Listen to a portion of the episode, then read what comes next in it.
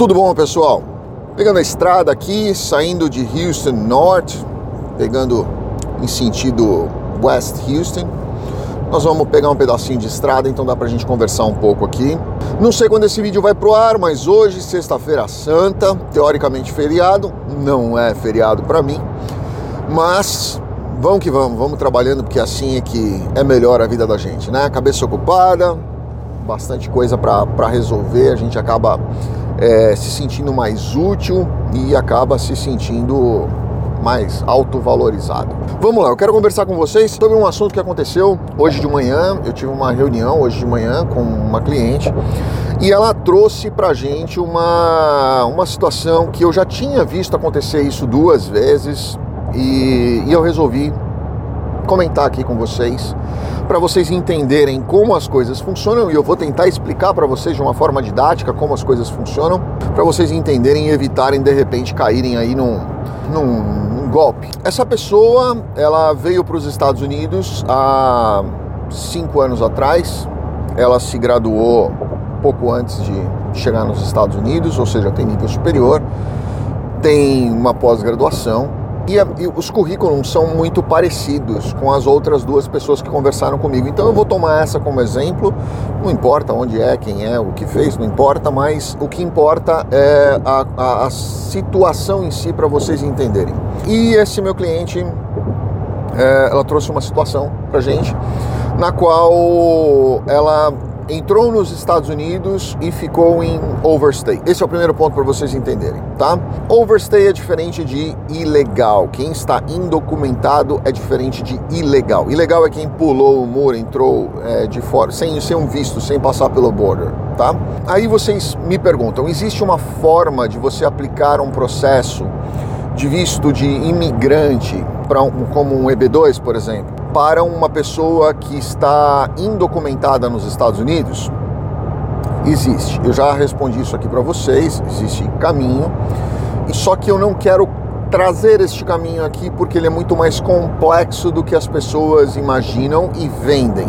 E como a gente sabe que tem um monte de empresas de consultoria vendendo facilidades, entre aspas, aí, fica um pouco mais difícil das pessoas é, compreenderem, porque quando alguém tem aí uma necessidade de uma solução ou quando uma pessoa busca aí uma, uma resolução de um determinado problema, muitas vezes essa pessoa ela busca algo em que se segurar.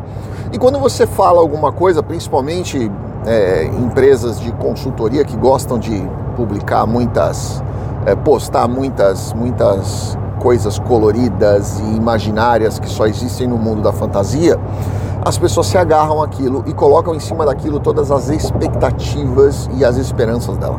E isso é um, é um grande problema, porque o resultado não vai chegar e, e essa pessoa vai acabar se frustrando e perdendo tudo que ela investiu.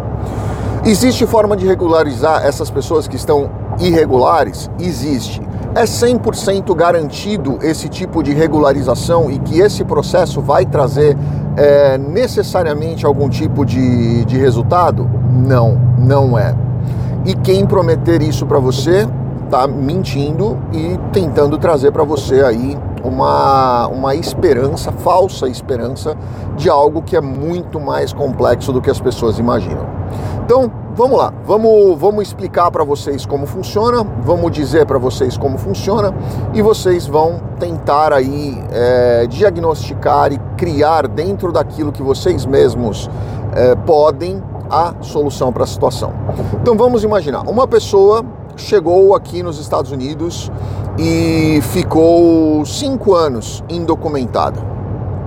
Essa pessoa vai fazer tudo dentro do país, vamos imaginar até que ela não vai trabalhar, ela não precisa de dinheiro para trabalhar, ela não precisa de dinheiro para se sustentar. Ela tem uma renda no Brasil e ela vai viver dessa renda no Brasil. Vamos dizer que ela tenha muito dinheiro, tinha investimentos, fundo de previdência, é, tenha tudo dentro do país e ela não vai precisar de absolutamente nada para viver dentro dos Estados Unidos. Ou seja, ela não vai cometer a irregularidade de trabalhar ilegalmente dentro do país, certo? Vamos tomar isso como, como, como, como referência. E aí vem a grande questão. Se esta pessoa entrou dentro dos Estados Unidos há cinco anos, ou seja, ela não saiu mais, porque senão ela não teria conseguido entrar, porque ela está irregular dentro do país. Se ela saísse e tentasse voltar, obviamente, iria ter aí um. iam barrá-la na, na, na, própria fronteira. Né? Então imagine que essa pessoa é, chegou, ficou dentro do país, não trabalhou, tocou a sua casa, a sua vida, fez tudo direitinho e resolveu se regularizar. E aí ela conversa com um determinado profissional, esse profissional diz a ela que ela pode aplicar um EB2 com sponsor. Não, ou não, vamos, vamos num sem sponsor, num NIW, tá? Requisitos do, do EB2.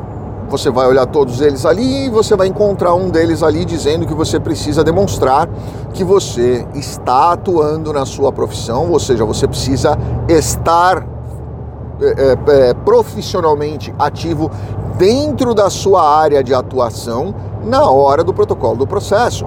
Não adianta você ter se graduado há 25 anos atrás, ter trabalhado 5 anos, que é o que o, o, a legislação vai exigir de você, e depois dos outros 20 anos você ficou simplesmente vivendo de renda, tá?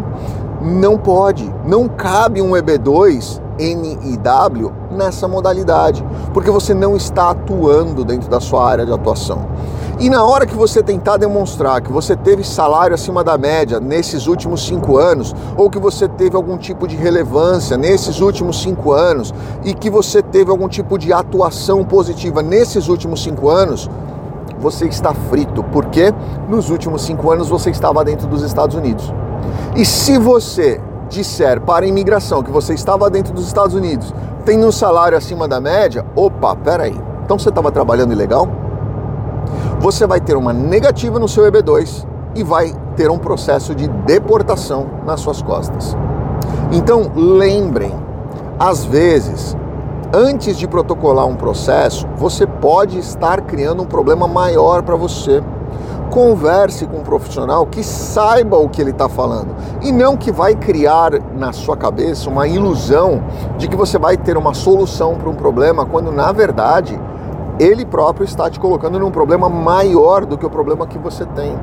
Nesse exemplo que eu dei para vocês, que foi o caso dessas três pessoas, cada uma com um tempo diferente, mas na mesma situação e coincidentemente todas conversaram com a mesma empresa e tiveram a mesma expectativa de que o problema delas seria resolvido. E quando eu disse para elas, olha, não dá para fazer, eu não faria, eu não não, não assumiria esse, esse, esse, essa, esse caminho, não, não, não, não assumiria esse risco de protocolar um processo nesse formato e transformar o seu processo de regularização, que poderia ser um processo de regularização, em um processo de deportação. Então, a minha sugestão para vocês, e eu já disse para vocês, eu não vou tocar nesse assunto aqui de como é feito esse processo de regularização, porque ele é muito complexo, ele não é simples como as pessoas estão tentando vendê-los. É, ele é mais complexo do que muitas vezes até alguns advogados falam e não é tão simples. Então eu não quero que as pessoas olhem e, e, e tentem entender de uma forma didática e achem que aquilo é simples, porque não é. E eu também não quero deixar é, as pessoas criando expectativas sobre uma situação que talvez para elas não encaixe, tá? Existe forma de regularizar? Existe. Conversa com seu advogado. Converse com quem você confia de verdade. Não pega o telefone e fala, ah, deixa eu ver o primeiro que eu vou falar aqui. Ah, essa empresa aqui, ela, ela faz propaganda em todo lugar, então eu vou dar uma olhada. Não, olha quem, olha quem está conversando com você. Esse é o ponto mais importante. Quem está conversando com você? Aquela pessoa sabe te dar uma informação ou ela é uma vendedora? Né? Aquela pessoa ali, ela tem uma licença ou ela é uma vendedora qualquer? É um representante comercial vendendo um pacote de papel higiênico para você. Lembrem disso. Processo de visto não é produto de prateleira. Não existe garantia de aprovação em absolutamente nada nenhuma, não existe. Dentro da imigração não existe esquema. Eu conheço agentes de imigração, amigos meus pessoais de frequentarem minha casa para comer churrasco. Nunca perguntei nada relacionado ao processo para eles e nem vou, porque eu tenho certeza que se eu perguntar alguma coisa, eu perco a amizade e a confiança deles. Não existe esquema dentro de imigração. Não existe promessa de, ah, mas é o meu, meu amigo que vai pegar seu processo. É mentira, isso não existe. Pensem nisso, conversem com quem vocês realmente confiam. Não precisa ser o A, não precisa ser o B, não precisa ser o C. Precisa ser alguém que você realmente confia. Afinidade com o profissional, ele vai, pelo menos, se ele for honesto, ele vai colocar para você uma situação. Dá para resolver ou não dá para resolver por causa dessa situação aqui, tá bom? Grande abraço, fiquem com Deus, feliz Páscoa a vocês. Não sei se o vídeo vai antes da Páscoa, mas desejo a vocês uma excelente Páscoa. Que Deus abençoe imensamente cada um de vocês. Muito, muito, muito obrigado por estarem aqui conosco. Tem gente que está aqui desde o começo do canal. Hoje já estamos quase 180 mil inscritos. É um número que eu confesso para vocês que eu nunca imaginei chegar.